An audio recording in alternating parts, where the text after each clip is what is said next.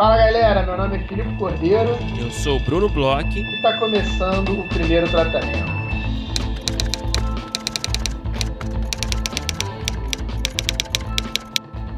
Fala, Brunão! Tudo bem? Olá, Filipe de Faria Cordeiro. Tudo bem comigo? Como você está? Tudo bem, Brunão. Estou de volta aqui em São Paulo, mas Estou feliz em saber que a sua temporada no Rio de Janeiro, em terras cariocas, que eu sei que foi bem frutífera, é, está sendo ainda, que você ainda está aí Uhum. nos braços do Cristo Redentor, Bruno. Uhum. Como é que tá matar essa saudade aí de uma forma mais alongada? Cara, tá bom, cara. Eu fico aqui, a gente tá gravando quarta agora, né? Eu fico até sábado. É, cheguei na quinta, na verdade, né? Então essa é uma viagem longa. Aproveitei para para ir no Rio 2. Na verdade, eu não fui no Rio 2C exatamente. Você foi, mas não foi, né? A gente Eu vai fui, falar um pouco fui. sobre, né? Mas eu peguei o melhor, eu acho, do Rio 2C, que é o pós, né? É aquela cervejinha ali, no, aparentemente num point do Rio 2C, que se chama Quiosque da Naná 2, que não é o Quiosque da Naná 1, nem o 3, nem o 4, que não existem, mas poderiam muito bem existir. É, mas enfim, foi, foi muito bom, cara. Eu fui, fui uma noite lá e, e te encontrei, encontrei todo mundo, tava todo mundo do Rio 2C lá. Eu achei que era uma mesa de, ia ser uma mesa de 10 roteiristas, assim, sabe? Que, Não, tava todo aquele mundo. social. Mas não, foi chegando gente, foi chegando gente. Quando eu vi, realmente era o Rio 2C acontecendo na Praia da Barra, assim, o lugar mais aleatório possível. É, o- até o cara do Dark foi, o Badamborã lá. Ele foi na, na- ali na, no, no quiosque também? Foi, mas eu acho que não foi naquele dia que a gente estava, acho que foi na sexta-feira. Ah, a pena. Mas enfim, eu sei que o senhor estava lá todos os dias, nesse grande evento, né? Estava, estava trabalhando, na verdade, né? É, estive, estive numa rotina meio, meio punk lá no Rio de Janeiro. Fui a trabalho, né, pela produtora. Eu tive quase todos os dias, na verdade, na terça-feira eu não consegui ir, mas na terça-feira era um, era um dia que era uma espécie de aquecimento, assim, ainda não tinham muitas coisas dos canais. É, mas aí quarta, quinta e sexta eu fui, sábado e domingo ainda teve uma, uma atividadezinha ou outra, mas também já era num outro esquema, mas uns outros tipos de atividade, mas é, fui todos os dias e fui assim, de nove às sete. É, foi, foi assim, é realmente uma coisa que eu Foi fiquei meio puxado, né? mergulhado lá. Mas e É. como é que foi, cara? O que que você achou? É, acho que você já tinha ido, provavelmente, alguns anos atrás. Eu fui ano passado, é, enfim, se eu não fui, mas queria saber um pouco das suas impressões. É, eu tinha ido há bastante tempo atrás, é, fui depois, assim, só ali na, na portinha entregar algumas coisas com produtores que eu estava com, com algumas, algumas coisas de trabalho e tal, porque na época eu morava até meio próximo ali, quando foi para a Cidade das Artes. E, e esse ano eu fui, assim, full experience, né? Porque também nos outros anos que eu fui, eu fui um, dois dias, assim, foi uma coisa muito pequena. E, cara, eu acho que tiveram muitas coisas muito legais, mas tiveram também algumas questões, assim. Eu acho que, é, no geral, para mim foi muito interessante, para a parte de trabalho foi muito interessante. É, aí eu vou falar, assim, algumas das impressões, né? Uhum. É, eu acho que estava muito, muito cheio. A, a coisa que eu mais ouvi de reclamação foi a quantidade de pessoas, né? É, a maioria das palestras, principalmente palestras que envolviam algum canal grande ou com alguma estrela, porque tiveram essas palestras, né? Com, com algumas pessoas assim que vinham falar sobre um assunto específico, desde Gilberto Gil até o cara do Dark, passando por é, um autor, autores argentinos, coisas assim, todas essas palestras que tinham é, algum certo tipo de apelo, teve palestra do Chico Felitti também sobre podcast, tava uma fila assim gigante, coisa de é, gente passando mais de hora em fila, Caramba. Pensar num evento que você tem várias coisas acontecendo ao mesmo tempo, que é um evento caro, né? Você perder uma hora, uma hora e meia numa fila, duas filas num dia, você já perdeu uns dois, três painéis diferentes, sabe? Sim. Isso é uma coisa que foi uma reclamação muito grande, muito geral. Eu, eu, e aí, vou falar um pouco também da minha experiência, né? É, eu estava com, como é, formata, né? Então a gente estava participando das rodadas de negócios, a gente estava com um passe recebendo lá projetos também, né? também, recebendo projetos, mas o que, o que, por que que eu estou falando isso? Eu estava com um passe lá que era um passe de indústria, né? É, e aí a maioria das pessoas que comprou, e roteiristas, que também são as pessoas que nos escutam aqui, elas estavam com os passes de criadores, né? E eu Uhum. acho que teve uma coisa ali que, de certa forma, eu entendo, mas eu confesso que eu não achei tão legal, que tinham algumas coisas que só davam acesso passe de indústria e que não era rodada de negócio só. Eram palestras super interessantes, sabe? Tiveram muitas palestras, Uhum. principalmente com os canais, e que foram as palestras mais legais que eu vi. É, eu vi todas as palestras chamavam 30 minutos com. Aí teve 30 minutos com Paramount Plus, 30 minutos com Disney, 30 minutos com Warner, 30 minutos com. é, na verdade, Warner foi até Warner Kids, 30 minutos com Globo, 30 minutos com Legal. é, Globoplay. E, e- eram palestras que os canais eles estavam para falar é, muito do que, que eles estão procurando, quais são as estratégias a médio e curto prazo, porque uma coisa que eu notei lá, que a gente já conversou aqui algumas vezes, principalmente quando a gente tem época de rodadas, coisas assim, é que os ventos da indústria, vamos dizer assim, eles mudam constantemente, né? Então, assim, é uma coisa que até alguém falou lá no Rio to See, que eu achei muito interessante. Ah, Tá todo mundo procurando tal coisa, quer dizer que o mercado ele já está ficando saturado dessa coisa. A gente tem que tentar descobrir a próxima, a É, gente tem que começar a ver assim, tá, beleza, estão procurando muito isso aqui. O que que estão procurando um pouquinho mais e que talvez já tenha alguma coisa para sair e tal, porque na verdade você tem que tentar, e aí é, o, é o, a pergunta de um milhão de dólares, né? tentar adivinhar a próxima, porque quando chega nesse momento, e, e- agora sim, falando aqui, por exemplo, a gente está vivendo um certo boom do sertanejo. É, muitos canais pedindo coisa de Centro-Oeste. É, o Paramount Plus, por exemplo, falou que Yellowstone está fazendo muito sucesso lá. A Globo teve essas coisas de Rensga. é, tiveram algumas produções, Pantanal, é, que chamaram a atenção, né? Que funcionaram muito bem para esse público, que foi Uhum. muito falado lá. E aí agora parece que todos estão correndo atrás, ao mesmo tempo, todos têm já alguma coisa. Então, se você chega, né? É, para qualquer, qualquer, qualquer, qualquer um dos canais, qualquer um dos streamings, é, com um projeto assim, eles olham, mas é bem capaz deles falarem: ah, mas eu já tenho um filme que é uma comédia romântica sertaneja, eu já tenho um filme Sei.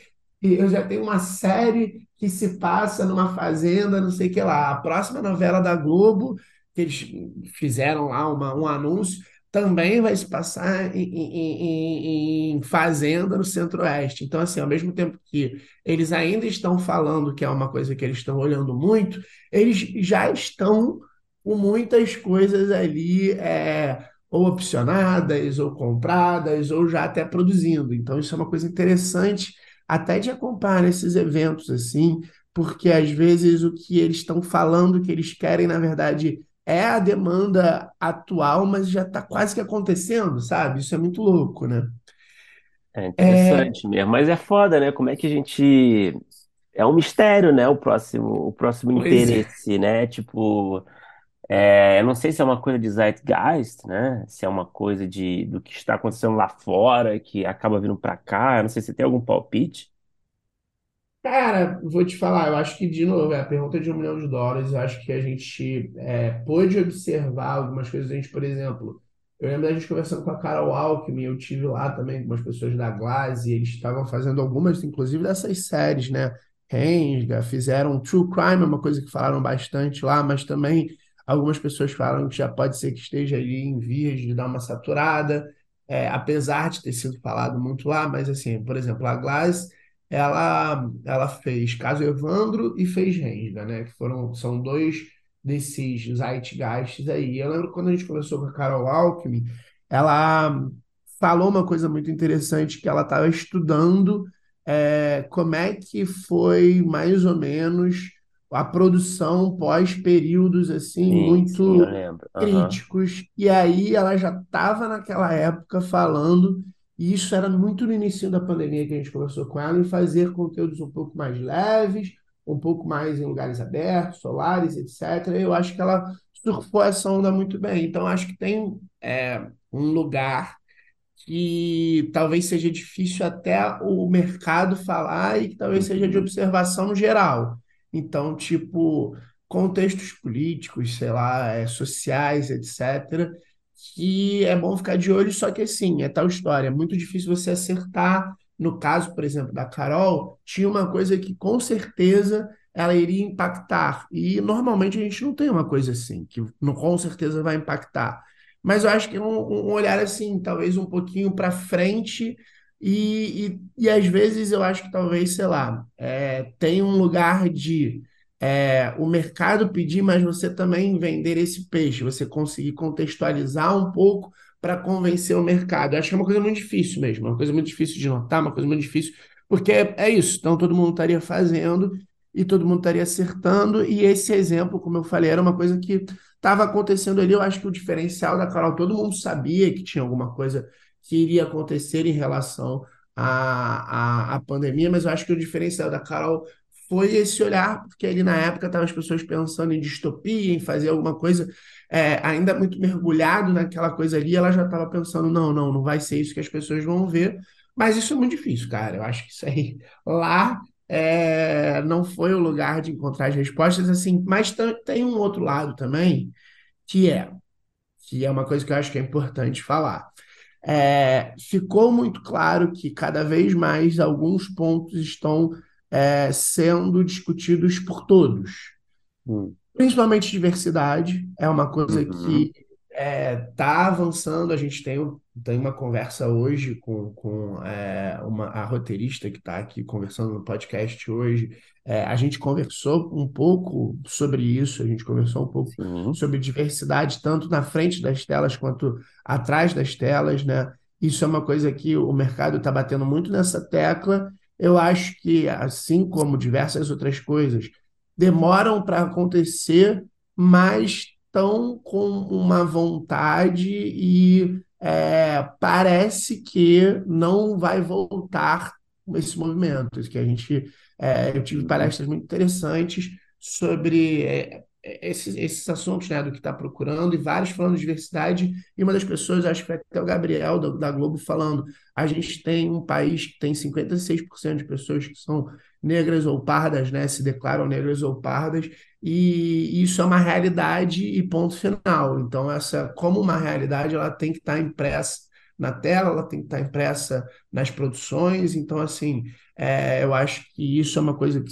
todo mundo tem que estar preocupado Sim. sempre, independentemente de qual é o zeitgeist do momento. Claro. É, eu achei muito interessante o posicionamento da Globo, e aí eu vou falar da Globo especificamente, porque eu acho que talvez tenha uma coisa ali de Globo que, que dê para as pessoas pensarem, mas é tal história, ao mesmo tempo é a Globo, então também é muito difícil você conseguir bater na porta deles, mas a Globo, especificamente, ela tem, ela, ela para mim, tá, ficou muito claro, inclusive no painel que eles fizeram, depois eu vou falar um pouquinho sobre esses painéis, mas que eles estão procurando brasilidade, porque assim, pelo que eu notei, a Globo ela tá, é, a gente tem um contexto, né, que tudo mudou é, de 2019, 2018 para cá. Até 2019 a gente só tinha Netflix como é, streaming aqui no Brasil. É, a Amazon ela entra em 2019 no Brasil. É, de 2019 até agora, 2023, a gente está falando de quatro anos, a gente teve é, HBO, Paramount Plus, é, Star Plus, Disney Plus, é, Apple Plus, a gente teve uma série de streaming chegando e a Globo passou a concorrer. A Globo que nadava de braçada aqui, ela passou a concorrer com players mundiais, com Uhum. gente com dinheiro em dólar, com gente com expertise em certos tipos de produções. Isso também é uma coisa interessante. A Globo está cada vez mais é, mostrando o quanto ela é forte em novela e como novela é o nosso DNA e coisas assim. Isso é, isso é interessante. Os outros players estão ali é, sambando, escorregando nisso. A gente tem a HBO que tem uma novela aí que a novela maior é se vai sair a novela ou não. A gente tem a Netflix que está Eu acho fazendo que vai sair, né? Pois é, mas eu acho que é- é- depende da semana, né? Porque troca diretor, troca ator, vai sair, voltou para a geladeira, voltou para sair, esquentou, começou a produzir, parou a produção. Então, assim, eu acho que vai acabar virando uma novela os bastidores. Mas a gente tem uma Netflix aí que agora lançou uma notícia que vai fazer o primeiro melodrama da Netflix, porque parece que eles não estão querendo dizer que vão fazer novela, né, com, com o Vladimir Bricha. E aí é muito louco, porque a Netflix tem uma porrada de melodrama, mas eles estão falando que vão fazer o primeiro melodrama Sei, da Netflix, que na verdade eles estão querendo dizer que é novela, mas não é tão grande, mas também não é pequeno.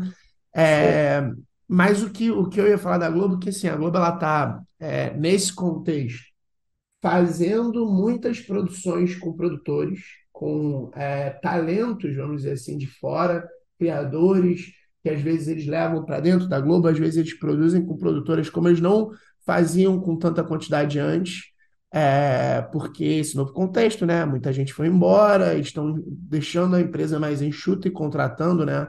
Mais pessoas independentes, tanto no canal quanto, e aí é nesse outro lugar, né, que é a Globoplay, que aí a Globoplay faz um pouco de tudo. Então a Globo está com muitos modelos de negócios diferentes, e o principal que eu notei em tudo é que eles estão batendo nessa tecla que somos brasileiros. É, temos chefes brasileiros, falamos português, fazemos produto para o Brasil, somos os que temos o maior alcance do Brasil, então eles querem muita coisa que tenha é, um DNA muito brasileiro, histórias, sei lá, se forem reais que sejam muito brasileiras, sotaques, regionalismos, uma coisa que ela tenha cara muito, muito brasileira, que não tenha aquela cara, é, às vezes, sei lá, meio é, americanizada, alguma coisa assim, que a gente aplique aqui e tenta trazer um pouco para o Brasil e, a, e funciona ou não, porque eu acho que tem coisas que funcionam, tem outras coisas que não funcionam, mas assim. É, o ponto principal deles é essa coisa da brasilidade, porque eu acho que é uma, um posicionamento de mercado mesmo, sabe?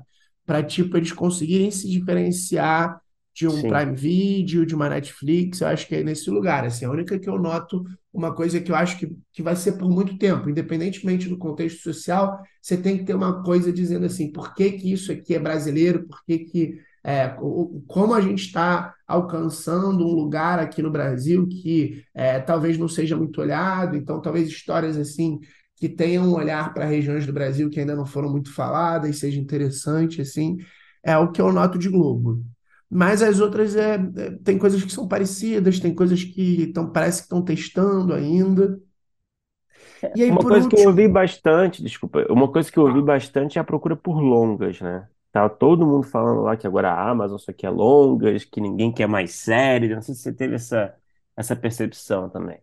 sim, também é uma coisa que está acontecendo, é uma coisa que talvez aconteça por um tempinho ainda, porque foi interessante isso. Eu, eu não sei se foi, foi alguém da Amazon, não sei se foi na palestra da Amazon, acho que foi. Va- várias falaram sobre isso, várias, inclusive, desses 30 minutos, praticamente fizeram 15 minutos plataforma inteira e 15 minutos só falando sobre longas. É, se sai no cinema, se sai direto na plataforma, longa foi uma coisa que foi muito, bateram muito na tecla, e é, acho que foi a, a Amazon mesmo que explicou o seguinte, que também nesse pós-pandemia, durante a pandemia, a gente teve um boom de séries, porque as pessoas estavam muito em casa. A, a teoria, né, acho que da Amazon é essa, as pessoas estavam muito em casa. Então, as pessoas elas tinham uma quase que uma coragem de se engajar num conteúdo que elas sabiam que seria muito longo. E hoje em dia as pessoas elas estão mais na rua, elas estão com menos tempo, elas estão um pouco mais dispersas e às vezes até não tão afim de ficar na frente de uma tela. Então, um, um conteúdo de longa é, tem feito muito mais sucesso na plataforma do que uma série, por exemplo, que eles lançam já com vários episódios, porque as pessoas elas Sei. estão é, é, é, eu acho que até ela falou assim, as pessoas elas estão querendo um casamento mais curto. Mas em É, eu achei que fosse compensação, uma questão de orçamento mesmo, né? De grana, não, não, não. É uma questão de engajamento de de consumo, né? É, de consumo, de consumo que mudou, de consumo que mudou da, da pandemia, que existiam os longas lá na plataforma e a galera estava assistindo séries, e uma curva que virou. E agora, mais ou menos a mesma quantidade de séries e longas estavam na plataforma e os longas começaram a performar muito melhor. E, inclusive, foi, uma, foi, foi mesmo, acho que na Amazon, é, a, a Malu, né, fala uma coisa interessante, que assim, para a plataforma, série sempre vai ser importante, porque a plataforma ela precisa de horas e ela precisa de é, assinantes por mais tempo, né, por meses. É, então, é uma série, uma série que, que ela é um pouco mais longa, ela vai deixar, se ela captar o, o, o espectador, ela vai deixar ele na plataforma muito mais horas do que um longa. Mas, então, assim, a série ela sempre vai ter o seu valor e seu lugar nessas plataformas. Mas ela falou assim, longa é uma coisa que está é, estourando, que todo mundo está vendo muito mais do que via antigamente, está tá funcionando muito na, nas plataformas, e ela falou que é engraçado, por conta desse boom das séries, e é aquilo que a gente estava falando aqui, né? Ela, ela recebe né, na, na Amazon, na plataforma da Amazon, os projetos, você tem que fazer um submission lá. E ela falou que ela recebe, é, sei lá, 80%, agora não vou saber o número direito, de séries, e ela quer formato e longa, e ela recebe, sei lá, 2% de formato, 5% de longa, 10% de longa, e que é, é uma coisa que ela quer e, e ela não tem recebido muito. Então é aquilo que eu estava te falando, né? É, sei lá, ano passado talvez a Amazon ou os outros players, ou ano retrasado, os outros players falaram: ah, a gente precisa de série, porque série que faz hora, engaja, não sei o quê. Aí todo mundo apresentou série para elas e agora ela tá sem longa, ela acabou de falar isso, é capaz de ano que vem ela dizer, não aguento mais longa, sabe? Eu ia falar é, isso, cara. É, muito, é, é, isso, assim, parece que a gente está sempre quase que um passo atrás. A pessoa fala e e de repente já vira um overload de coisa. Pode E aí, por último, para terminar, cara, uma coisa que, que assim, aí. Cara, que é resumão, hein? Tô gostando. e aí é uma crítica, mas é uma crítica que, assim, é minha, tá? E não sei como resolve, assim, mas assim, eu achei que as palestras grandes e as palestras abertas elas ficaram, ficaram num lugar, porque o evento é muito grande, né? É um evento que está realmente todo mundo, assim. É, é um evento que os maiores executivos dos maiores canais estão. É um evento que a, todas as produtoras estão. É, mas eu achei que os, os grandes, as grandes palestras, essas palestras que trouxeram gente famosa, ou trouxe o maior executivo do canal, ou trouxe alguém de fora, foram palestras muito de publicidade, sabe? Eu senti, eu, eu, eu, eu senti que, isso também, cara. É, eu senti que nas palestras pequenas. Uma coisa é, meio. São palestras meio CCXP, né? Uma coisa Isso, assim. Tipo, uma coisa. Ah, isso, chama a imprensa e vamos divulgar aqui os isso. fãs da Não, imprensa, né? exatamente. Eu achei pouco para quem trabalha com a coisa e mais quase que uns trailers do, da próxima temporada de um produto, ou do que, que vai ser feito no ano, ou do que, que a gente vai lançar daqui a dois meses.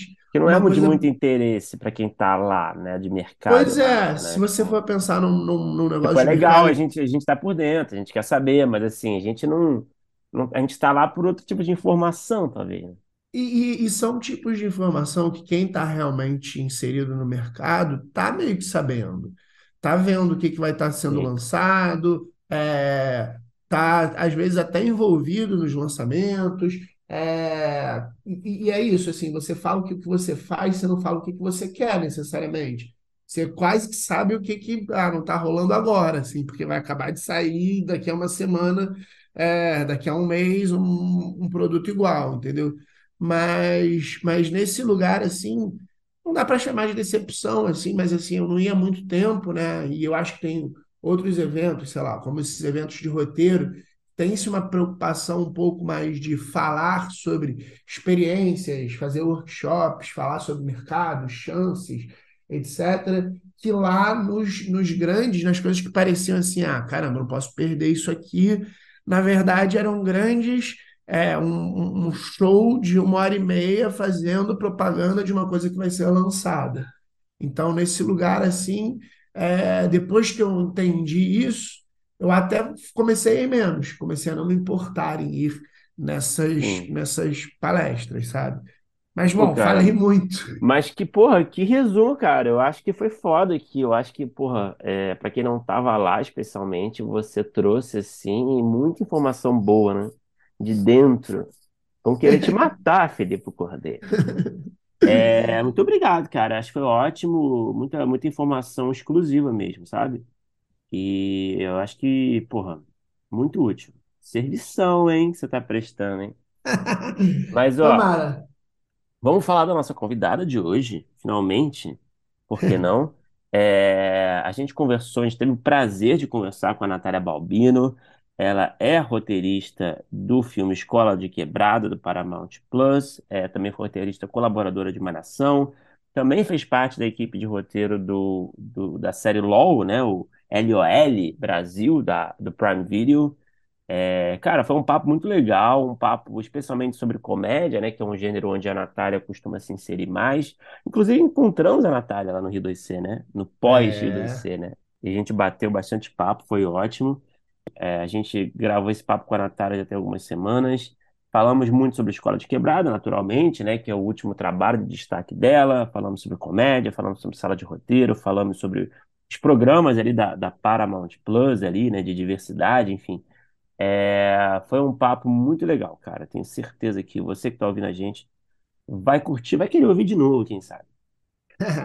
É, a Natália aqui foi simpaticíssima no papo, a gente já tinha adorado aqui conversar com ela, ao vivo é mais ainda. É, vamos ouvir que foi divertido aqui, imagino que vai ser muito bom e muito divertido vocês ouvirem aí. Vamos pro papo.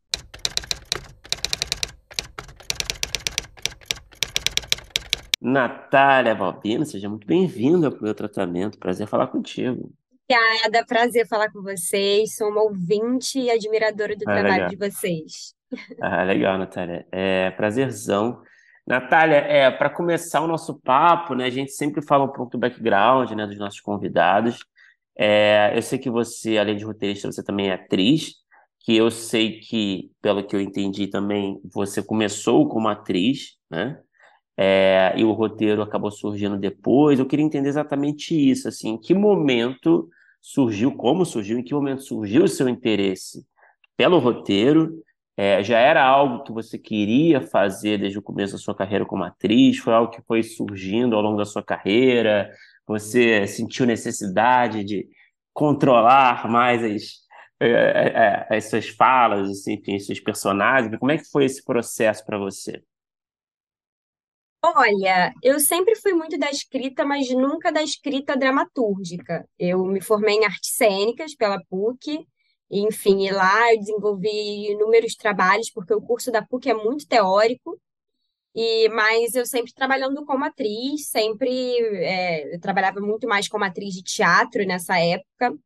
É, mas em algum momento eu fui percebendo a necessidade de desenvolver os meus próprios trabalhos, porque enquanto uma atriz negra, a gente acaba tendo menos oportunidades no mercado, ou quando as oportunidades surgem, a gente acaba percebendo que os personagens às vezes são tratados com menos profundidade, é, ou, com, ou de alguma forma ou outra com algum equívoco. Isso é muito comum entre a gente, é uma, uma fala comum, é uma discussão que a gente trava há muito tempo, muito, an- muito anterior à minha chegada no mercado, com certeza.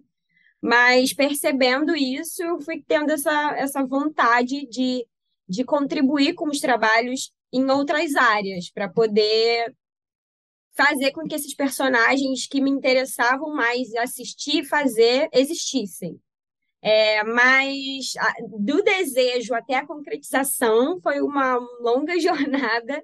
Eu me formei em 2018 e, a- logo, e já trabalhando muito como atriz, é, tanto no teatro como no audiovisual. É, e entrei assim que eu me formei, eu entrei para o Banco de Talentos da Globo. E ali no Banco de Talentos, que surgiu, eu fiquei em flerte com eles por dois anos, eles acompanhando os meus trabalhos fora. E durante a pandemia surgiu a oportunidade de trabalhar em Malhação.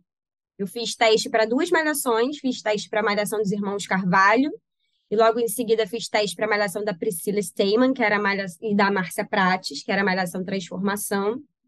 E ali eu comecei a. Foi o meu primeiro trabalho como roteirista, escrevendo para uma novela que seria incrível, que era um elenco majoritariamente negro, que falaria que boa parte desse elenco vivia numa, numa favela carioca, que é da onde eu venho, né? E, e, e da onde eu escrevo. É, eu venho da Vila Cruzeiro, no Rio de Janeiro. E, e eu comecei, escrevi, fiquei um ano ali naquele processo que nunca foi ao ar. Mas a minha É carreira pena. começa assim. Eu lembro que a gente conversou com, com, com gêmeos, né? Na época que rolou. Não irmãos. sei se foi a época que, que tinha sido anunciado, sei lá, que tinha sido cancelado, sei Tinha- lá, acho que tinha acabado de ser anunciado. Porque É, chegou a anunciar, chegou a sair na mídia e aí tinha acabado de ser anunciado. é, pois é, uma pena, cara. E, Estamos todos e- muito tristes, mas acontece, né? É muito mais, é muito mais comum do que a gente imagina na carreira de roteirista escrever coisas que não vão ao ar nunca. é. E, e, e, Natália, uma pergunta que eu queria te fazer é, é, você falou logo que foi logo notada, né, por esse banco de talentos, e, e eu queria fazer essa pergunta desse, dessa, dessa sua dupla jornada de atriz e roteirista, mas do ponto de vista de roteirista. Você, até antes de começarem os trabalhos, você é, tinha interesse em escrever para também você atuar? E uma segunda pergunta, vou aproveitar aqui e fazer logo duas perguntas em uma, porque o Bruno de vez em quando rouba a conversa. Então, é, você acha que faz muita diferença? Você fez uma, uma faculdade de artes cênicas que é muito mais voltada para a atuação. É, em qual lugar você acha que é, isso é um diferencial para a roteirista Natália? Ah, ótimo. É, escrever para eu atuar é, é sempre uma ambição, né? Mas também é um caminho longo a se percorrer, porque mesmo que eu já esteja no mercado hoje, mesmo que eu já tenha muitas oportunidades como roteirista, mas para eu me colocar como atriz ou para eu ter uma, uma voz de decisão nesse sentido nos trabalhos que eu escrevo, ainda é um, um trabalho a, a, a ainda é um caminho a, a, a percorrer mesmo, né? É, mas é sempre uma ambição para mim. É, mas ser atriz, quando, quando eu entrei para o mercado como roteirista, e eu nunca cheguei nas salas de roteiro dizendo que eu era atriz, porque eu tinha um pouco de medo das pessoas acharem que eu estava ali só para conseguir uma oportunidade. É, então, e nunca foi isso. Eu levo muito a sério o meu trabalho, a minha escrita. Então, eu nunca falava. Em algum momento no percurso, as pessoas acabavam descobrindo. Mas no meu trabalho é, individual, eu comigo mesma, eu com a minha escrita, faz muita diferença, porque eu sei o que eu gosto de falar, eu sei o que é um texto falável, é, eu sei o que é um texto interessante de, de se colocar em cena. Eu tenho muito hábito de fazer leituras dos, dos meus textos. É, eu tive uma experiência recente agora que eu fui chefe de sala e eu estimulava muito a minha sala a gente fazer leituras coletivas quando a gente finalizava os roteiros dos episódios. Então, isso faz, eu sinto que isso faz muita diferença no meu trabalho, que o meu, eu acho que o meu texto, ele é pronto para a cena, ele é pronto para o ator brilhar. E também não tenho nenhum apego, adoro o ator que coloca caco, adoro o ator que constrói junto. É, isso para mim acaba sendo, eu acho que um diferencial. E a coisa do- da personagem, assim, né? Porque a gente pensa no trabalho da- do ator, da atriz, né? É que é muito, logicamente, né? Calcado totalmente na, na personagem. E, e o roteirista também tem uma, é uma parte fundamental do nosso trabalho, essa criação de personagem. Enfim, eu queria entender um pouco do processo de construção para você, assim. Existe, assim, uma interseção, você que está com esses dois chapéus, né? É, existe uma interseção, assim, entre essas duas é, digamos assim, na hora que você pensa personagem? Olha, é, existe, nem tanto assim, porque na maioria das vezes a gente não escreve para os universos que a gente é, domina, né? Acaba que eu, no início da minha carreira eu tive muitas oportunidades de escrever para a periferia, de escrever para a favela, de escrever para pessoas pretas. Então, e, já- e eu já tinha uma, uma carga ali de coisas que eu queria muito assistir, de coisas que eu queria muito, que eu gostaria muito de fazer se eu tivesse em cena. Então, isso passou assim em algum momento, mas logo depois você vai viajando por outros universos. Então, é brincar mesmo, é descobrir outros mundos, é pesquisa, é se arriscar, é fazer coisas que eu nunca faria, que, que eu nunca pensei, que eu nunca, que eu nunca vi de alguma forma, né? A gente está sempre procurando esse ineditismo. Mas é um pouco por aí, né? Ô, Natália, aí eu queria também te perguntar é, um pouco das primeiras experiências aí já escrevendo. É, eu vi que você chegou a fazer parte também da Narrativas Negras com o Marton. Como é que isso, isso foi uma, uma iniciativa super legal, né? Eu lembro que eu vi as matérias. Como é que foi mais ou menos essa experiência? É, todos os streamings hoje em dia, eu já trabalhei com a maioria deles, tem a sua, a sua política de inclusão. E a da Paramount era muito interessante porque era uma sala de conteúdo que o Martin Olímpio chefiava. Eu acho que ela ainda existe hoje em dia, mas com outra chefia. É, mas a ideia era que a gente é, é era uma sala com, com o, o Red, que era o Martin, e mais cinco roteiristas, em rotatividade, as pessoas entravam e saíam conforme as oportunidades de trabalho no mercado de trabalho iam surgindo. E no período que eu fiquei, a gente desenvolveu algumas séries, realities. É, Era todo filmes, tipo de conteúdo, né? Conteúdo todo diverso. tipo de conteúdo com protagonismo negro. E, pra, e a gente é, desenvolvia, fazia o pitching para Paramount, para a chefia da Paramount, é, uma, uma vez a cada 15 dias, algo por aí mais ou menos. E aí a Paramount determinava quais projetos tinham futuro, quais não, e dali mesmo eles já direcionavam para qual player, porque na época, na época nem nem estava consolidada a Paramount, na verdade, era a Viacom. Então a Viacom hum. tinha uma capilaridade ali com outros players e aí eles acabavam fazendo esse esse match. Ah, esse produto aqui vai funcionar então player. Então, foi um período de bastante aprendizado. E era bom porque tinham muitos roteiristas iniciantes. Eu já não estava tão iniciante quando eu entrei, porque eu vinha de uma novela. Mas é bom porque é um laboratório mesmo, né? Funciona como um laboratório. Muita gente a partir dali teve oportunidades, muita gente a partir dali pode desenvolver seus próprios produtos, porque as ideias eram nossas, né? Então, os produtos que foram para frente, a galera tá lá escrevendo. Então, nesse sentido, também foi maravilhoso, que é uma formação. Pô, demais. Quem fazia parte do grupo na época que você você tá? Cara, o, o Estevão Estevão Ribeiro. A Bruna Braga fez parte. A Bruna Braga fez parte, se não me engano, antes de mim, e depois a gente acabou trabalhando juntas no LOL, segunda temporada. Eu escrevi para ela. É... A Lidiane fez parte. Um... Quem mais? A Renata, que é uma roteirista de Brasília, também fez parte. A Renata já era uma roteirista super experiente. Era tudo online, né? Era tudo online. Tudo online, é. Uma galera de, de vários lugares do Brasil, assim, participando. É, na minha época foi essa galera, mas é, é, o que eu falei, tinha uma rotatividade, eu saí para fazer um outro, para fazer inclusive a escola de quebrada que acabou de estrear, e aí alguém, e as pessoas iam entrando e tal, mas era, era assim que funcionava, basicamente. E a escola de quebrada é um projeto que tipo nasceu nesse núcleo da Paramount ou não tem nada a ver? Não, não tem nada a ver. A escola de quebrada veio da Condzilla. Tá. A Condzilla vendeu para Paramount. O Kaique, né, que é a criação dele, o Kaique Alves, que também dirige, ele vendeu para Paramount e aí eu recebi o convite pelo Pedro Emanuel, que é o head da sala, e saí, eu saí da Paramount para Paramount. eu saí de é, reunião, é, literal...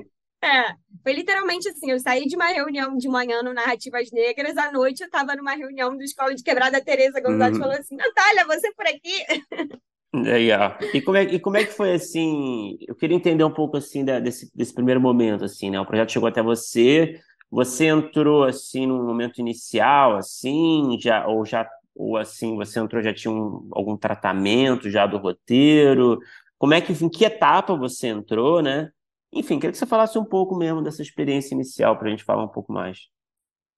Olha, a Escola de Quebrada é um xodózinho meu, porque eu vi esse projeto engatinhando eu, a, a única etapa que eu não participei foi do pitching de venda.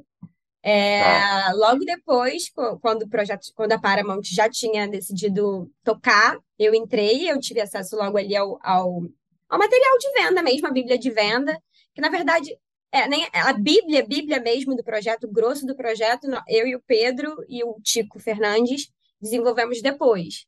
Mas eu tive acesso ao material de venda é, com a criação do Kaique, que era aquele universo da Escola da Quebrada, com esse personagem que é o, que é o Luan, que na época nem era Luan, mas enfim, é, que, que era um loser, né? Era um, um loser clássico, e que queria mudar de visual, que eles é, era muito interessante para conduzi-la falar sobre essa, esse visual característico da quebrada, que é realmente muito específico e na tela funciona muito, é, tanto como narrativa, como enquanto look visual mesmo, para falar de estilo da quebrada. E aí ele tinha esse personagem, tinha os, os núcleos para, paralelos ali, os mil graus, os engraçadão, que eram a, que é a galera mesmo das visões clássicas da escola de quebrada. E aí, a partir desse material apresentado pelo Kaique, é, o Pedro, eu e o Tico Fernandes de, desenvolvemos a Bíblia do, desse telefilme, né? E logo depois, as, a escaleta e os tratamentos do roteiro, mas eu fiz parte desde o do momento zero, assim. E eu também vi que você trabalhou no LoL, né, na segunda e na terceira temporada. E aí eu, a primeira coisa que me levantou a dúvida é que o LoL é um projeto bem diferente, ele é bem específico até, né? E, uhum. e muito, muito, muito, muito de humor. E aí eu fiquei na dúvida assim, é, existe um tipo de gênero que você. E aí depois a gente até fala um pouco mais sobre o LoL, mas primeiro eu queria saber, existe um tipo de gênero que você é, tem, sei lá, predileção ou então que você tem é, mais. Você se sente mais à vontade, de repente você até gosta de um outro tipo de gênero, mas você se sente mais à vontade escrevendo, talvez o humor. É, tipo, se, se você é, fosse, sei lá, escolher um trabalho ou começar do zero, seria alguma coisa de humor? Seria alguma coisa em outro gênero? Não tem isso para você? Você joga nas 11 igual? Como é que funciona em relação a gênero? Cara, olha, às vezes eu me sinto meio num Grey's Anatomy, fazendo uma residência e escolhendo entre o cardio, o neuro. É um pouco assim, né? Eu acho que eu imagino que todo roteirista no começo passe um pouco por esse por esse lugar. Mas eu sinto que eu estou sendo abraçada pela comédia. É, o meu primeiro trabalho que foi ao ar foi o LOL, a segunda temporada do LOL. Agora o Escola de Quebrada. E é, eu realmente me divirto muito escrevendo comédia. Eu fiz essa imersão nas duas temporadas do LOL, e que é um programa que dá oportunidade para a gente de pesquisar todos os tipos de humor, sketch, stand-up, é... enfim, tem uma galera muito diversa lá dentro, no elenco e no roteiro. Então, logo depois do LOL, eu, eu fiz o LOL depois do Escola de Quebrada, então eu já tinha feito um trabalho que é mais dramatúrgico, né? E o LOL Reality Show. É, mas sem dúvida eu estou percebendo aí que a comédia me chama e eu, eu gosto desse chamado, esse chamado me agrada. Mas, mas beleza, esse chamado te agrada, você está gostando. Mas assim, antes do chamado, tinha algum? Você já você queria, por exemplo, comédia, ou você, sei lá, é, não, não se preocupe que não vão deixar de, de te chamar para comédia. Se você disser assim, ah, eu gostaria muito de escrever um, um terror. Felipe quer te botar numa caixinha. Felipe quer te botar numa caixinha. Não, eu, queria, não, eu, queria, eu, eu, não quero, eu não quero colocar numa caixinha nenhuma. Eu quero, inclusive, às vezes, produtor. às vezes o mercado te coloca numa caixinha. E não eu aqui. Eu tô querendo que você fale. Não, olha, quando eu comecei a escrever como eu contei a história aqui para vocês, é, vinha muito de uma ânsia política, né? Mas com o tempo a gente vai então, a gente vai amadurecendo e vai também ampliando os, os nossos gostos, as nossas aptidões. Então, como eu comecei com, esse, com, essa, com, esse, com essa ânsia política muito latente, assim, é óbvio que o meu interesse inicial era por drama, mais por essa linha. Só que eu acabei, eu comecei escrevendo novela, e na novela você faz tudo. Então, na novela, eu tive a oportunidade de escrever cena de drama, eu tive a oportunidade de escrever cena de comédia, e já ali eu, eu sentia que eu me divertia escrevendo cena de comédia, e mesmo quando era uma cena de drama, eu dava um jeito de dar uma descontraída ali naquele, naquele ambiente, naquela carga dramática. Então, eu, eu acho que hoje eu encontro outras formas de falar de, de colocar o meu discurso na tela Tanto é que o Escola de Quebrada é um filme de comédia, mas eu considero um filme extremamente político. É, então, eu, na comédia estou encontrando formas de, de leves e, e, de me comunicar e de, de levar essa, esse bando de coisa aí que eu tenho interesse em falar para o mundo. Assim. Satisfeito, Felipe? Quer mais alguma pergunta? Quer me colocar mais em alguma caixinha? É.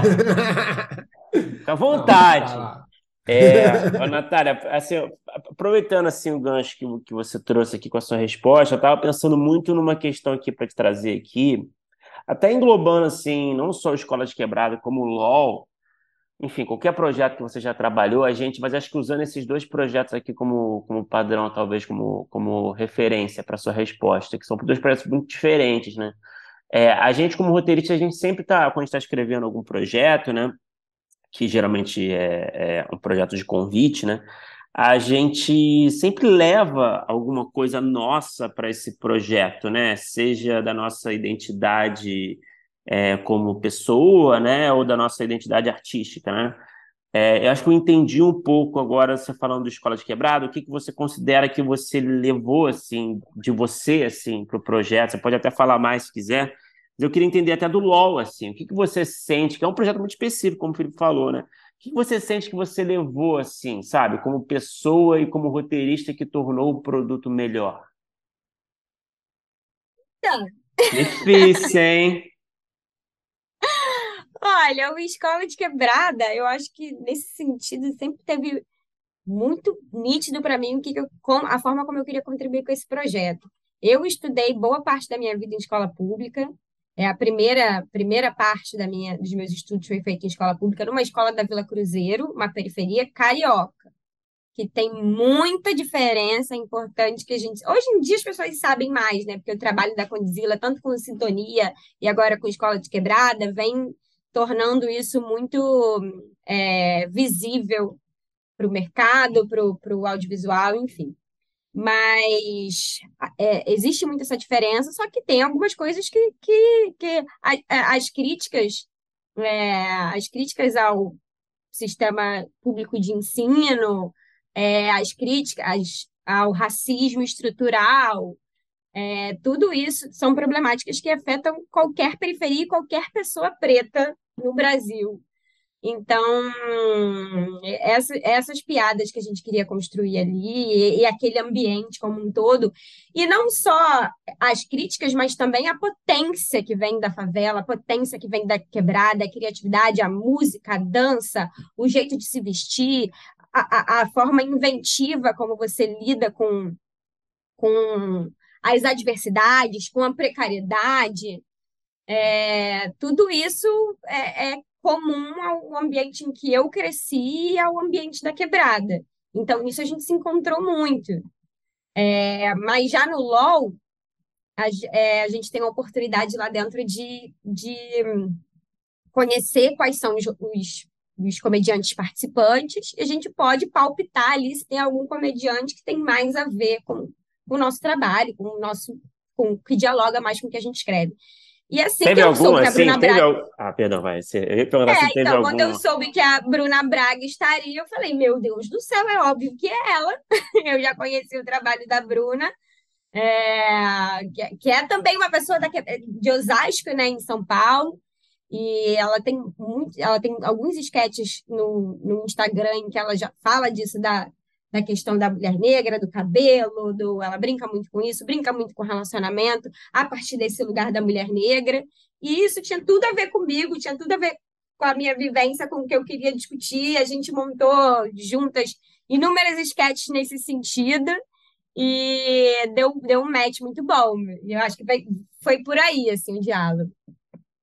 E o programa também, aproveitando para fazer um, já, um já elogio, curti, tanto... Você já curtia, já? Essa primeira temporada você tinha curtido como público, assim? Já, super, curtia demais.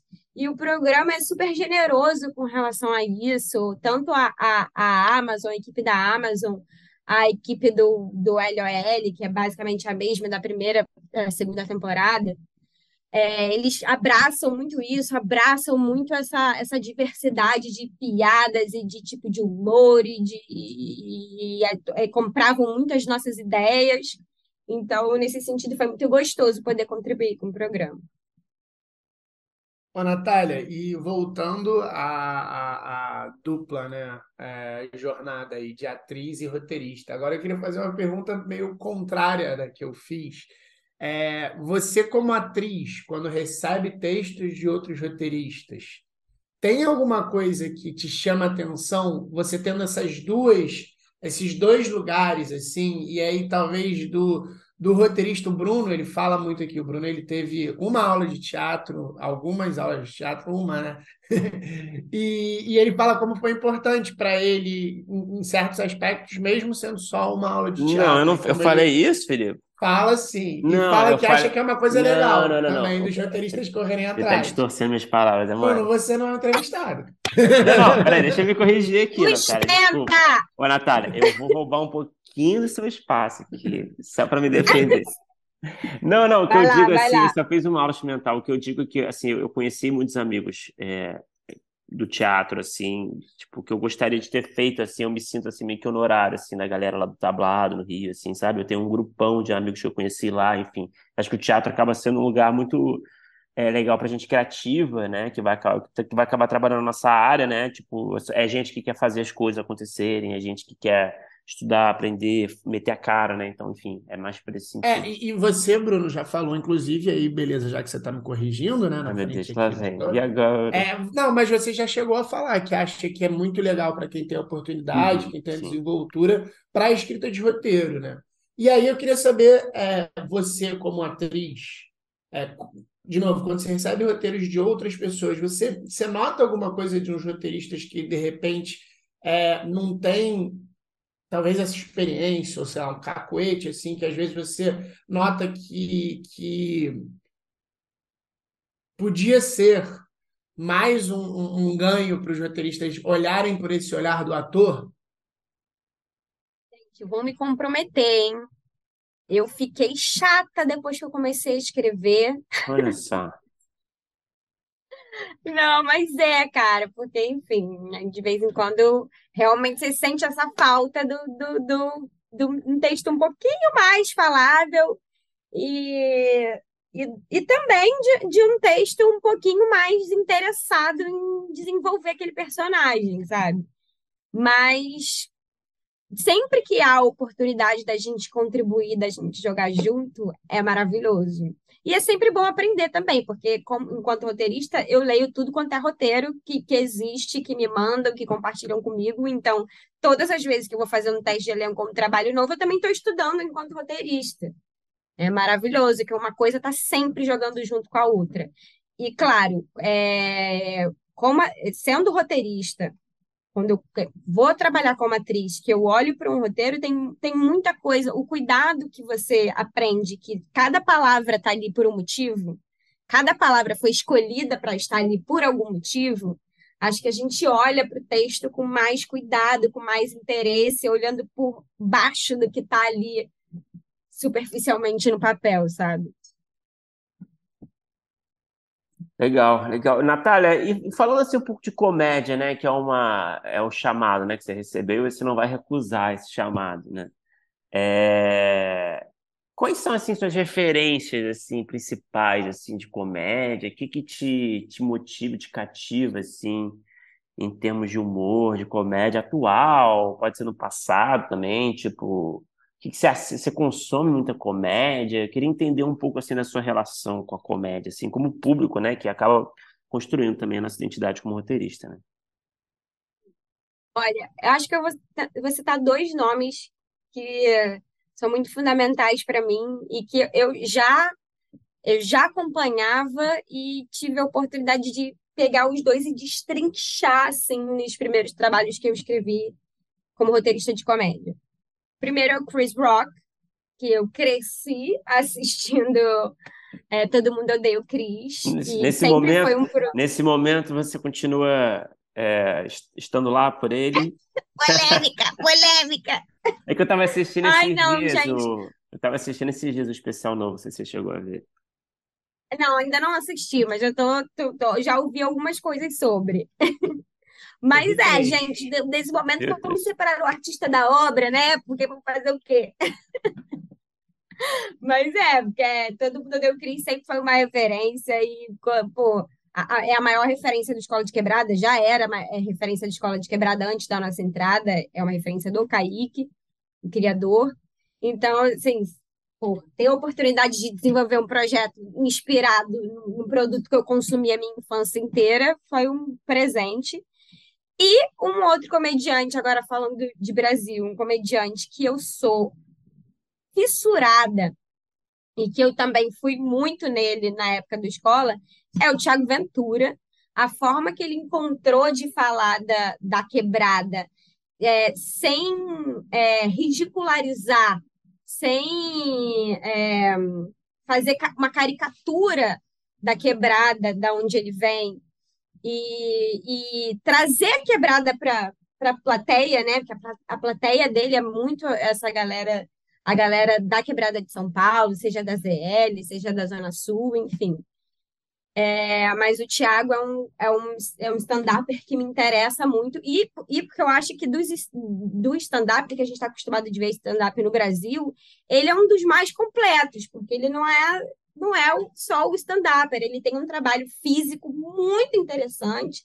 Eu assistia gravação, nem sei se eu posso falar sobre isso, mas eu assisti a gravação do último especial dele e ele tem uma um, um, um trecho do stand-up que ele faz, sei lá, uns 10 minutos de cena em silêncio.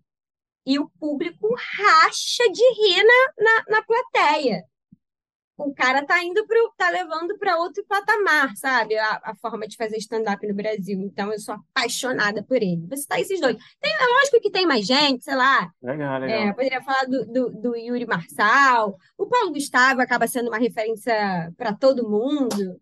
Mas eu acho que esses dois, assim, foram, são os que sempre me interessaram e que eu aprofundei muito nos últimos anos. Ah, interessante, né? Referências interessantes, Ô, né?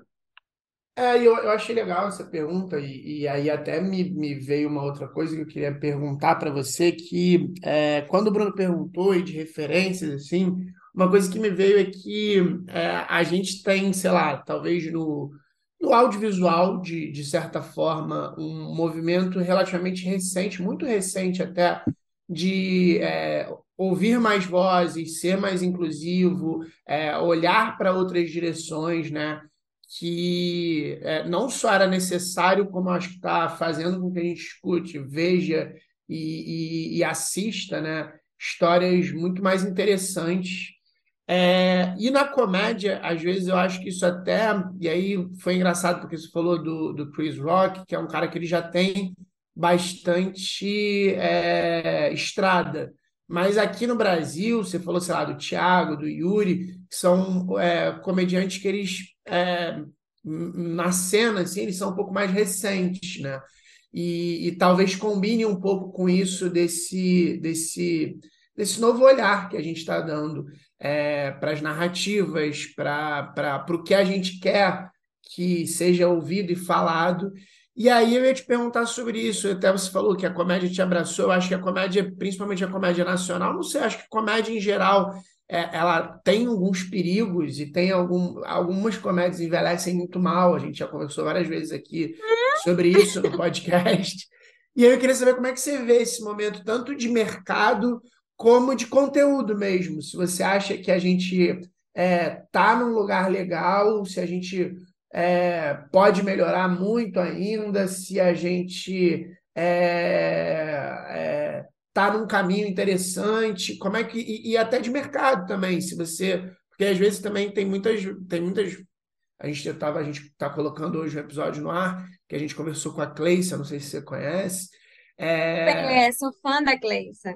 E, e aí a Cleissa, é, é, é, ela contando que assim às vezes tinham determinados momentos que ela se sentia um pouco mal, de que às vezes as pessoas chamavam ela para ser uma espécie de única mulher preta na sala, e, e aí ficava uma coisa meio velada. Em vez das pessoas chegarem e dizer isso para ela, e aí, ah, beleza, você está aqui, e aí para ter essa visão, ficava meio que cheio de dedos. Então, assim, ela nem podia falar, bom, vocês não me chamaram para isso, então, pô, toma cuidado com isso, isso e aquilo. Então, assim, ela ainda falou sobre algumas situações que ela passou e que ela ainda acha que, que podem melhorar. Então, eu queria saber nesses dois lugares, assim, tanto em termos de conteúdo quanto em termos de mercado. Olha, vou falar para vocês uma coisa que eu estava conversando com dois amigos, dois amigos roteiristas do LOL esses dias. É, eu tive uma experiência engraçada no LOL, que é óbvio que muitas vezes, e eu sei disso, e, e não, não é um problema para mim, é um problema superado para mim, porque eu acho que o mercado hoje em dia já me, já me enxerga de uma forma. É, já enxerga o meu trabalho é, antes da, da, da, da, minha, da minha cor. Assim. É óbvio que a minha cor está presente no meu trabalho, eu escrevo, meu trabalho é racializado, mas é, eu consigo ter, caminhar para além disso hoje em dia, com mais segurança e tal. É, mas no LOL, eu tive algumas experiências, assim, da gente ter acesso a algum, algumas piadas que, que, acontece, né? Porque tem muito no humor de ter uma piada um pouco racista, uma piada um pouco gordofóbica, uma piada machista e não e passar e a piada passar pelo meu filtro, porque eu achava muito engraçado. E aí quando a gente jogava na sala, é fã de Chris Rock? e quando a gente jogava na sala, que alguém me ensinava, caraca, essa piada aí é muito machista, e eu falava assim, caraca, eu sou uma merda, como que eu não percebi? Realmente, é muito machista, vamos cortar. É, mas então eu acho que eu tive uma experiência é, é, não limitante nesse lugar de poder explorar, de poder junto, porque também era uma galera comprometida, uma galera séria, uma galera atenta, todos, e não é não essa carga ficar toda para mim, de ser uma mulher preta e ter que ficar barrando racismo e, e, e, e machismo e etc. É, todos ali estavam comprometidos com todas essas causas, então a gente tinha é, o mesmo, a mesma liberdade para explorar, errar, voltar atrás, corrigir e falar, não, claramente, isso não, isso não, não condiz com o nosso programa e isso não vai ao ar. É, mas eu acho que, de uma maneira geral, há um, há um movimento no mercado assim, comprometido, sério, de, de, de ficar atento às críticas, de ficar atento ao que é importante hoje em dia, de, do que envelheceu, do que não se deve mais fazer, do que não se deve mais rir. É, então, por isso que eu acho que, que essa galera está tá, tá, tá ganhando tanto destaque, essa galera como o Thiago, por exemplo, que faz um humor que me interessa, que é isso, que eu consigo olhar para aquilo ali, identificar a minha vivência, rir daquilo sem me sentir ridicularizada, sem me sentir, sem, sem sentir que ele está reforçando preconceitos, estereótipos, coisas que a gente sempre viu. Não, legal, Natália. É... Natália, eu, eu li eu, em algum lugar que você deu uma oficina de roteiro gratuita na Vila Cruzeiro, né? Isso. Eu queria entender, assim, tipo, legal pra caralho, parabéns, assim, pela iniciativa. Como é que foi, assim, foi legal? Foi, foi a demanda, assim, da, da comunidade, assim, pelo assunto? Te surpreendeu, assim, de certa forma? Foi o que você esperava? Como é que foi essa experiência? Cara, é, essa experiência surgiu de uma percepção de que o mercado estava demandando muito esse tipo de, de profissional, como eu, da onde eu venho, como eu, como eu escrevo. E, e a gente não tinha um nível compatível de, de, de formação. A maioria dos cursos que a gente tem de roteiro, se não todos, são pagos e são caros. Então, é muito bacana esse movimento que o mercado está fazendo de incluir, de inclusão, de empregar e tal, tal, tal, mas se a gente não formar as pessoas, formar. como é que vai ser? Então, eu, tava, eu percebi isso, percebi essa necessidade, falei, cara, eu preciso atuar nessa frente. E na época da Aldir Blanc, eu me inscrevi, foi, foi logo assim que eu saí da Globo. Rolou esse edital da Aldir Blanc, eu me inscrevi, fui contemplada e ofereci essa oficina para a Vila Cruzeiro, porque também era uma a Vila Cruzeiro é um território gigantesco, então era uma questão minha formar pessoas dali, do território de onde eu vinha. E durante o processo de construção da oficina, logo depois que a gente foi contemplado pelo edital, foi muito é, é, é, trabalhoso, assim, porque a gente foi de escola em escola divulgar a oficina nas escolas da Vila Cruzeiro, que são mais de sete escolas municipais, cada uma com, sei lá, 5 mil alunos. É uma demanda gigantesca.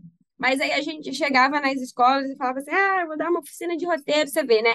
Eu sou de lá e eu tinha essa inocência, essa idiotice. Vou dar uma oficina de roteiro é, online, porque era na, ainda estava na pandemia, online e tal, as aulas, aí as, as professoras olhavam para mim assim, tipo, como assim você vai dar uma oficina online?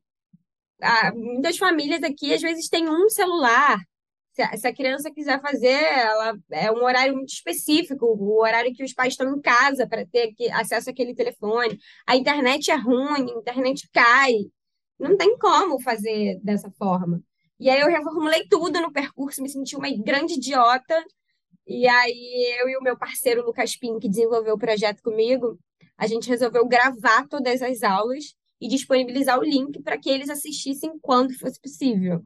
E aí eu disponibilizava o link, se não me engano, posso estar errada, mas eu acho que era tipo uma vez por semana ou uma vez a cada três dias, algo assim e depois abria, abria para discussão. Então, foi um processo bem, e era um curso bem iniciante mesmo, né? Bem o beabá, que eu aprendi já dentro do mercado, fui aprendendo ali. Gostaria muito de alguém ter me ensinado antes, para não quebrar tanta cabeça.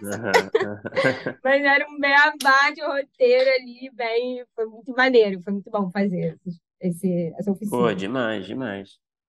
Pô, Natália, uma coisa que a gente sempre pergunta é, aqui no podcast, é uma pergunta muito recorrente, é, são perguntas de dicas de mercado, né? Porque a gente sabe que é um mercado difícil.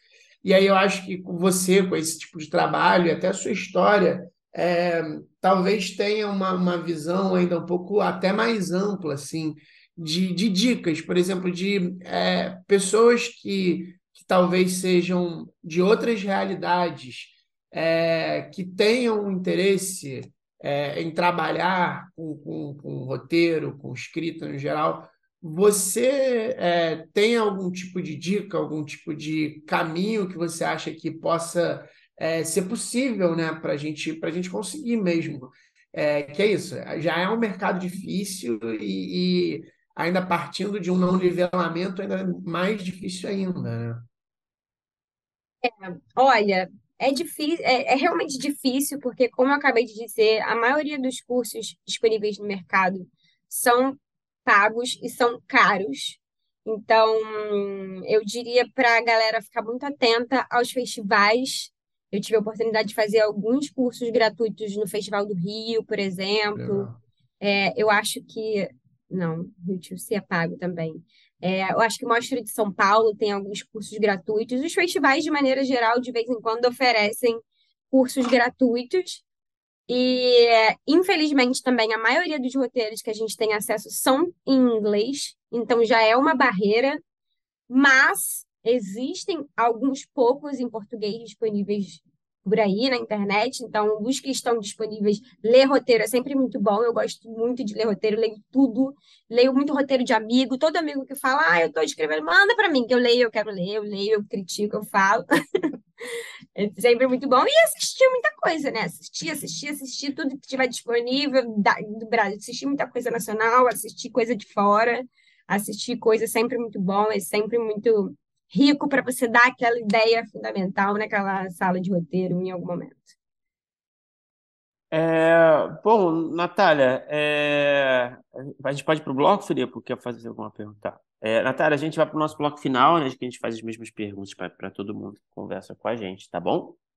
Então, vamos lá. É, qual é, para começar, qual é o melhor roteiro que você já escreveu, na sua opinião. Pode ser um longo, pode ser uma série, um episódio de uma série, um curta.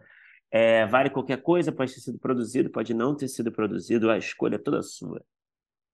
Meu xodó, Escola de Quebrada. Eu imaginei que seria essa resposta pela, pela conversa. Sem hesitar, né? Sem hesitar, sem hesitar. E qual é o pior roteiro que você escreveu? Assim, pode não ter sido produzido também. Vale qualquer coisa, eu sei que tem. O roteiro que eu já escrevi. Como é que responde sem se comprometer? Ah, Vou geralmente. jogar pra mim. É, Meu curto. é, tá valendo. Tá valendo. É, vou fazer uma autocrítica. Tanto é que ele nunca foi filmado. Talvez tenha, tenha um motivo aí, né? Olha aí. Mas você, tem, você pode, você É, não, essa autocrítica é importantíssima. Mas, mas tem assim algum, algum, ó, você pode compartilhar um pouco assim sobre o curto, assim, só para a gente entender um pouquinho, assim, que é sempre interessante, né? Posso compartilhar. Aí eu vou ser, aí eu vou me contradizer, porque eu gosto desse roteiro. Eu acho que ele é mal Ah, compreendido. é, é, tá à frente do seu Mas, tempo. é, exatamente aí, ó. É, mas é um curta. Eu, eu tive uma experiência bem ruim. É, assim que eu me mudei, eu, eu- como eu falei aqui várias vezes, eu sou da Vila Cruzeiro, mas hoje em dia eu moro na zona sul do Rio de Janeiro. E assim que eu me mudei, eu sofri uma tentativa de, de assalto, muito perto de casa, que eu reagi. E eu reagi e, é, e acabei indo, indo parar na delegacia, é, fazer uma denúncia e tal. E aquilo me colocou num lugar muito vulnerável e também muito contraditório, porque eu me vi fazendo uma coisa que era totalmente contra tudo que eu acreditava e tudo que eu pregava e tudo que eu discutia. E, enfim, dentre todas as, as atitudes que eu tomei pós esse acontecimento que me, me bagunçou muito a vida na época, uma delas foi escrever esse curta, interessante eu, mesmo, né? Essa, essa, essa questão, né? É, que eu desse curto eu discuti um pouco essa, esse deslocamento. Eu- e na época que eu passei por isso, é, houve o, o assassinato daquele do roteirista também, acho que é Caio o nome dele, que trabalhava no Porta dos Fundos, que foi assassinado Esse- no centro da cidade também num assalto. Foi uma assalto, né? coisa de Pode dois dias depois. Nossa. É, e aquilo mexeu muito comigo porque era, era, a gente era eram situações muito parecidas, os dois roteiristas pretos em ascensão que saem do seu território e, e a gente acaba virando rival da gente mesmo. Então eu quis discutir isso no meu curta, como que a gente cruelmente acaba virando rival da gente mesmo conforme a gente vai ascendendo. E quis discutir essas contradições de discurso que a gente comete. E, quis, e uma cena. Aí vai que alguém resolve filmar meu curta agora. E uma cena que eu gosto muito desse curta, que é, o, que é a cena dos meus sonhos, que é, que é ulti- é a cena que encerra o curta. Que no- na época desse assalto eu tava com o cabelo todo trançado de box braids, não sei se vocês sabem do que se trata. E hum, é, eu fiquei com muito medo de ser reconhecida. E eu tirei o cabelo imediatamente depois do, do, do acontecido. Só que tirar as tranças para as mulheres negras, elas, elas, elas têm, passam por, pela nossa autoestima, é, dizem sobre eu fiz a minha transição capilar, então colocar a trança é mais um passo nesse enegrecer, assim, e se reconhecer enquanto uma mulher negra. E toda vez que a gente coloca a trança, a gente se sente mais bonita, mais empoderada, mais preta. E tirar as minhas tranças naquele momento também era como se eu estivesse me punindo por, pelo, pelo, pelo acontecido, além de estar me disfarçando. Então, a última cena do curta é essa retirada das tranças, que não sei se vocês já tiveram a oportunidade de ver alguma mulher negra tirando tranças, mas é uma é um evento, assim, é muito cabelo, é muita, você se transforma completamente. Então, essa é a cena que encerra o meu curto. Pô, Se um mas. dia ele for filmado aí, vamos ver. Realmente foi Pô, uma resposta falsa essa. é, foi, é, foi o golpe. É o golpe. O golpe tá Ah, eu aí, só tá aí queria quem falar do meu curta. É, consegui um plug para promover. Fiz um pitching aí, se algum player estiver ouvindo, alguém quiser fazer. A gente caiu, de, a gente caiu, né? Como patinho, né?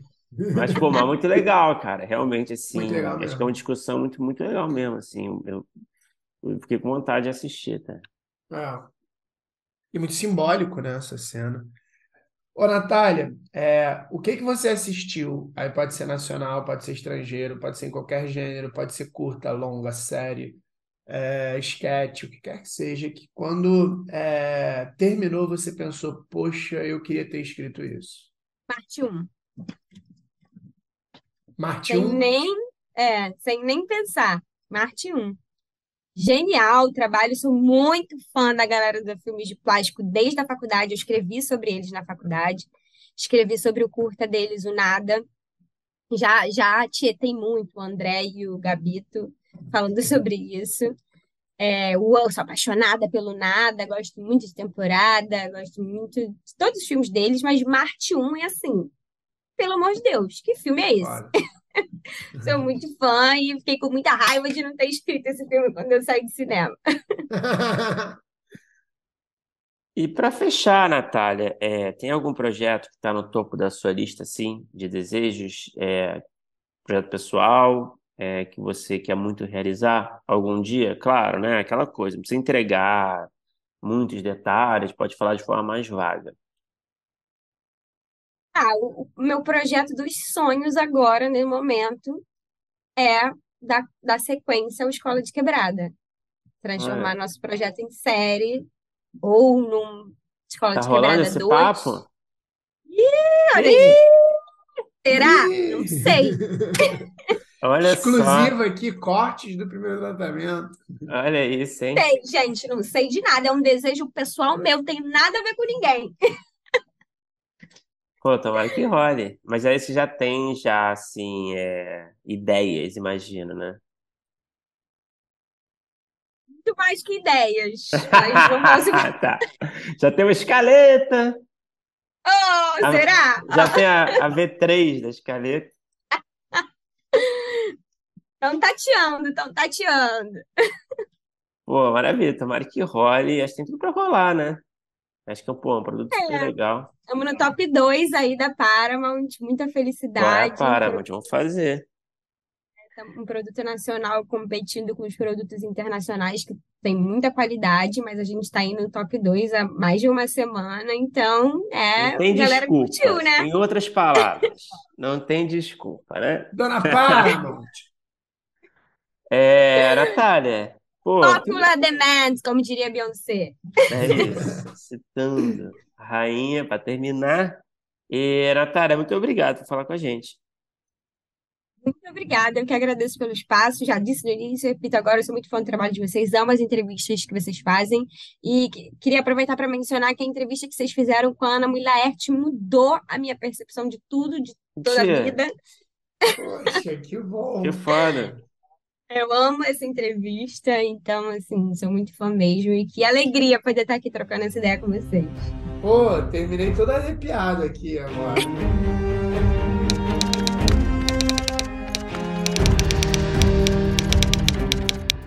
Opa, chegou até aqui? Muito obrigado por escutar. Conheça nossa campanha de apoio na Aurelo em escute.orelo.audio barra primeiro tratamento. Por lá você pode ganhar recompensas exclusivas e nos ajudar a continuar conversando com os nossos roteiristas favoritos. Tem dicas, comentários ou sugestões? Fala com a gente pelas nossas redes sociais e não se esqueça de assinar o feed do primeiro tratamento pela Aurelo. Até a próxima!